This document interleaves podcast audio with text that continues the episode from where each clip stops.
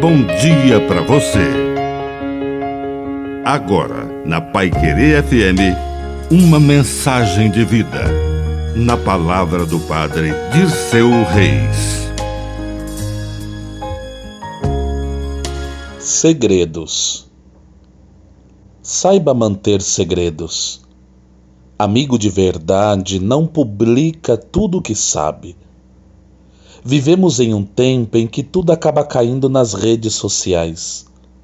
Mas a amizade, ela tem uma intimidade que exige certos segredos, confidências.